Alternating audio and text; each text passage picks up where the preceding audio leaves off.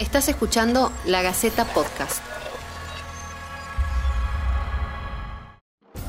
Finalmente, la Organización Mundial de la Salud declaró la propagación del nuevo coronavirus como una pandemia. Nosotros tenemos ahorita 540 casos confirmados en Brasil. Italia ya oficialmente pues superó a China por el número de personas fallecidas. A partir de las 0 hora de mañana deberán someterse al aislamiento social preventivo y obligatorio. Nadie puede moverse de su residencia. Todos tienen que quedarse en sus casas. Bienvenidos a este ciclo de podcast de la Gaceta.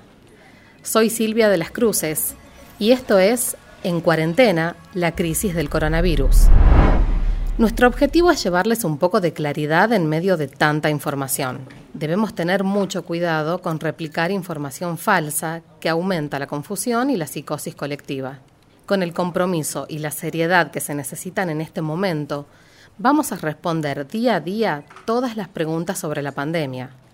Si nos están escuchando a través de la página web, pueden dejarnos sus inquietudes en los comentarios. Hoy la pregunta que nos hacemos todos es, ¿cuándo vamos a saber si la cuarentena dio resultado?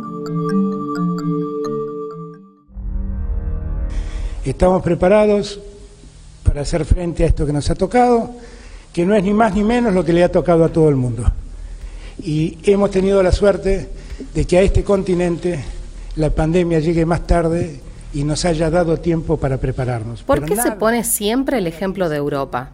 ¿Cómo se compara el comportamiento de la cuarentena en la Argentina con el que tuvo en China, Italia y el resto del mundo?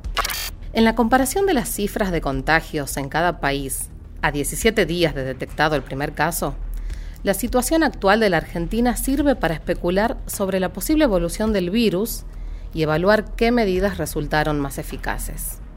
La extrema globalización provocó que la expansión del virus se diera a una velocidad sin precedentes, obligando a los distintos países a tomar medidas urgentes y extremas, que variaron desde el cierre de sus fronteras y el testeo masivo hasta las cuarentenas mandatorias de los ciudadanos.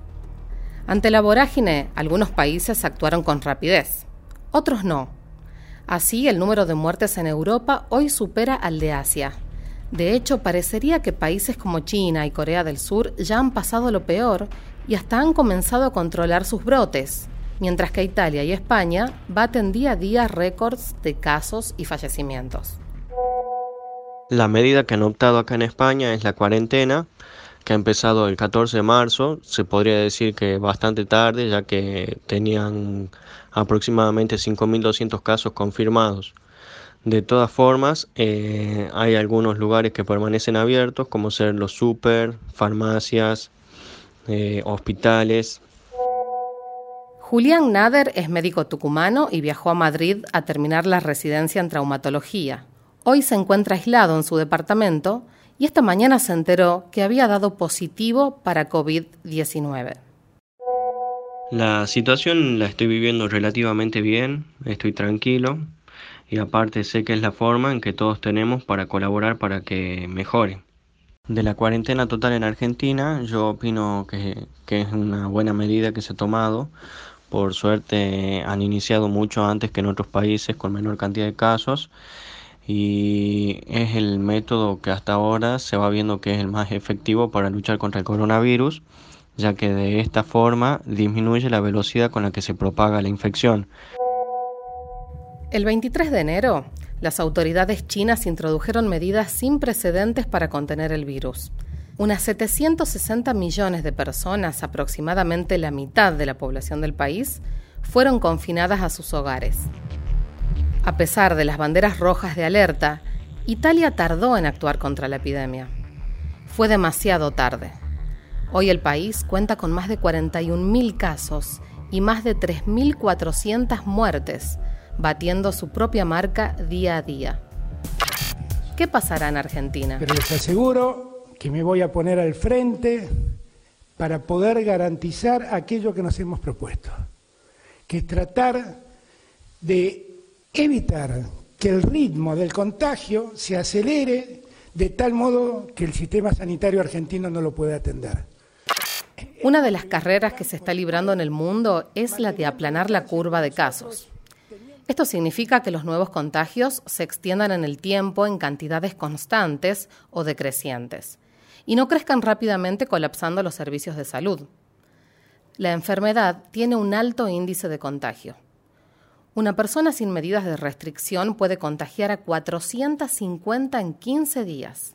La única manera que tiene Fernando Polak, pediatra infectólogo, opinó al respecto en un programa de televisión sobre la medida anunciada este jueves por el gobierno nacional. Disciplinadas. Entonces, la Argentina tiene como alternativa lo que hizo el presidente. Yo estoy triste, como estamos todos, por lo que está pasando, pero estoy contento de que se haya tomado esta medida. Eso primero. Lo segundo que yo quería remarcar es que, tal cual decía Adolfi, nadie debe esperar en los próximos días que se vea el éxito de la medida. Yo no estoy impresionado de que en Italia suban los muertos. Me atrevo a apostar que mañana va a ser peor. Porque todos los pacientes que se han ido contagiando en los últimos 14 días se van expresando uno por uno en los siguientes 14 días. Entonces, si uno para la pelota acá, hoy a los fines de la epidemia es 8, tal vez 6 de marzo. ¿Y estamos mejor en relación a las medidas que tomaron otros países? Estamos mucho mejor que estábamos sin estas medidas. Vamos a dar un dato positivo ya que estamos. Estamos parando la pelota con tres muertos. Italia la paró con 680. La pregunta que nos hacemos todos es ¿hasta cuándo? ¿Cuándo podremos saber si dio resultado? Escuchamos qué dijo el propio ministro de Salud de la Nación, Ginés González García, al respecto. Hagamos lo que el gobierno dispuso ayer y eso depende de cada uno de nosotros, por supuesto, individual y, y tratar de ayudar colectivamente a que se cumpla. Eh, nosotros los resultados los vamos a tener en dos semanas, es decir, si logramos frenar la circulación, amesetamos el, el impacto y por supuesto permitimos que la respuesta del servicio de salud sea eficiente, lo cual disminuye naturalmente el riesgo. ¿no? Adolfo Rubinstein, ex secretario de Salud de la Nación, coincide con el análisis del actual ministro. Nosotros no, te- no debemos esperar que haya una reducción del número de casos inmediata, justamente porque por un lado, hoy por hoy no tenemos el universo total de casos. Lo vamos a tener recién, ahí Fernando me va a ayudar, en una, dos semanas. Vamos a conocer más o menos en dónde estamos parados. O sea que es muy probable que recién empezamos a- empecemos a ver si hay algún efecto de estas medidas en por lo menos tres semanas. Pero, ¿qué pasa en Tucumán? Desde el Ministerio de Salud Pública queremos informar que hemos detectado el primer caso de una paciente con coronavirus. Sabemos de, este, del contagio que tiene el COVID-19, sabemos cuál es la manera de prevenirlo. A las personas que vengan de cualquier país, ya no hablamos de algunos sí, otros no, de cualquier país, necesitamos el aislamiento de todas esas personas y de todos sus contactos.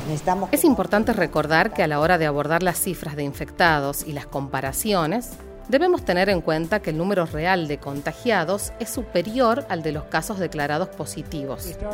Una diferencia que depende de las pruebas diagnósticas. El tiempo no es un tiempo caprichoso, es el tiempo en el que exactamente el virus se manifiesta. En 14 días sabemos si alguien está infectado o no. Pero nada, nada tiene sentido si no es que los argentinos y las argentinas hacen su parte. No podemos saber a ciencia cierta qué va a pasar. La efectividad de las medidas de restricción dependen de que todos cumplamos nuestra parte. Lo único cierto es que es probable que en 15 días tengamos un panorama más definido. Esto fue En Cuarentena, la crisis del coronavirus. Déjanos tus preguntas y comentarios. Vamos a estar brindando información chequeada permanentemente. Y por favor, en lo posible, trata de no salir de casa. Colabora y nos cuidemos entre todos.